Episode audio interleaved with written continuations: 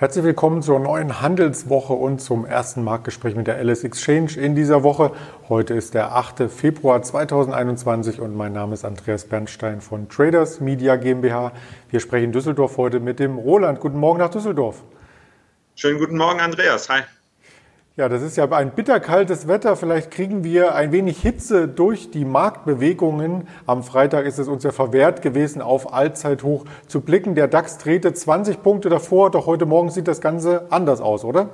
Das kann man schon so sagen. Der äh, Markt ist äh, heiß gelaufen in dem Sinne, dass wir uns wahrscheinlich über der 14.000 etabliert haben und heute Morgen mit 14.150, 160 gestartet haben. Aktuell sind wir leicht schwächer bei 14.130 ungefähr, aber wir sind auf jeden Fall auf dem besten Weg, äh, neue Allzeithochs zu erklimmen. Ich meine, wir sehen es an äh, den Börsen in Amerika. Die Vorgaben in Asien waren gut, also die Aussichten äh, sind nicht schlecht. Das sieht alle sehr, sehr gut aus und vielleicht haben auch ganz viele Aktionäre jetzt Lust auf den Aktienhandel bekommen, weil man ja nicht vor die Tür gehen kann oder auch soll. Es ist Wintereinbruch in Deutschland. Hier ein typisches Bild, was wir dem Spiegel entnommen haben, äh, Bildrechte DPA. Letzten Endes ähm, gibt es viele solche Bilder, die im Netz kursieren, wie sich hier der Wintereinbruch in Deutschland vollzogen hat. Und das bringt als erstes die Aktie von Kali und Salz in unser Blickfeld. Ja, auf jeden Fall. Immer wenn es schneit, äh, muss man sich die Kali- und Salz-Aktie angucken. Ähm, ist vielleicht nicht mehr so gut äh, After the Fact als Trade, aber vielleicht für den nächsten Wintereinbruch auf jeden Fall. Äh, bei Kali und Salz macht das Salzgeschäft auch ungefähr keine knapp 50 Prozent aus. Der Rest ist Düngemittel. Und da gab es halt sehr gute Nachrichten. Der Düngepreis steigt leicht und die Nachfrage steigt auch. Das waren so Faktoren, die in der Vergangenheit dazu geführt haben, dass der Kurs von Kali und Salz sich nicht so erfreulich entwickelt hat. Im Januar allerdings sie, konnte der Preis 20 Prozent steigen der Aktie. Ähm, so mit 8 Euro äh, 2020 aus dem Markt gegangen und in der Spitze 10 Euro gewesen. Aktuell bei uns bei 9,70 Euro, äh, 3 Prozent im Plus. Äh, die Lager werden jetzt wahrscheinlich im Norden auf jeden Fall alle leer gefahren, äh, was das äh, Salz angeht für die Straßen. Mal gucken.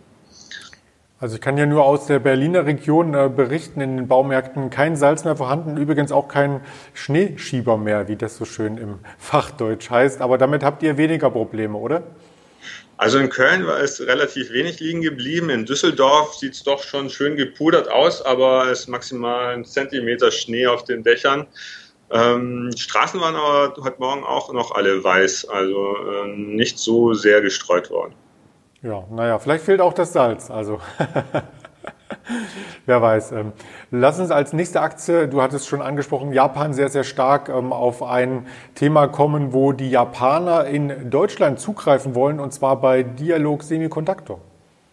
Ja, Dialog Semiconductor ist ein ähm, Chip-Hersteller, der Lösungen für das Power Management und auch Nachfeldkommunikation anbietet. Äh, vor einigen Jahren hat Apple schon äh, große Teile davon aufgekauft, weil die Beziehung zu denen sehr innig war und äh, Dialog auch sehr abhängig von Apple war.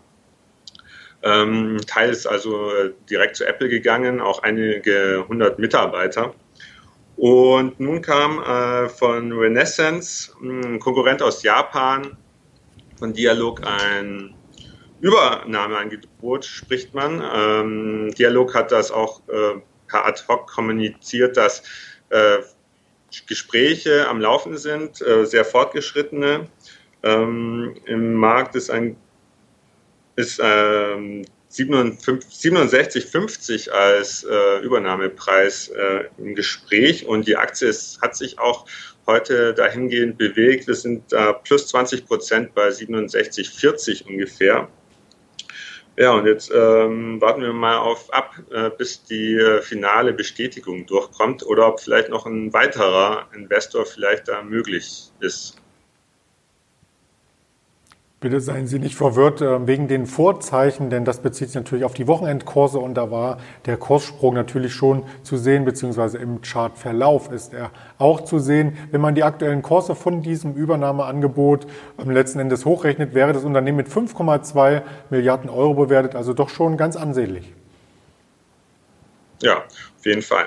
Ähm, Im Sonntagshandel ging es da schon nach oben, daher äh, die äh, unterschiedlichen Prozentangaben. Meine bezieht sich auf Freitagabend zum Schluss. Genau.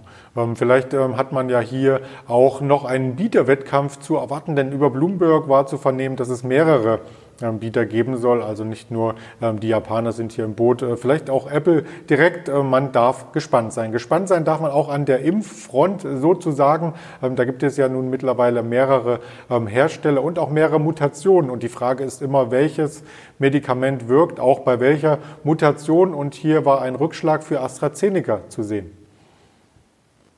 Genau, Sie haben gemeldet, dass äh, Ihr Impfstoff nur begrenzt wirksam ist gegen die südafrikanische Mutation.